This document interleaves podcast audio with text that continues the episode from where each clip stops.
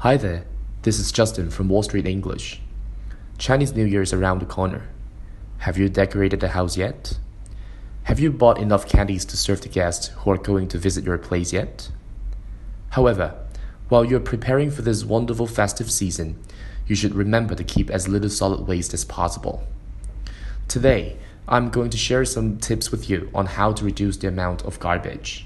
First, make sure you're using the reusable dining utensils. It is undoubtedly very convenient to use the disposable ones as we don't have to do the dishwashing after the big meal. However, they can also lead to loads of unwanted waste. Therefore, we'd better use the reusable utensils. Well, it is also understandable that waste is inevitable after a big party. Try to be a responsible citizen by separating the garbage into three different categories, which are plastic, paper, and metal. When you're disposing of the waste, put them in the recycle bins instead of the trash can. It can greatly help the environment, as the trash will not be sent to the landfill right away. Last but not least, make sure you're not overbuying food for the feast.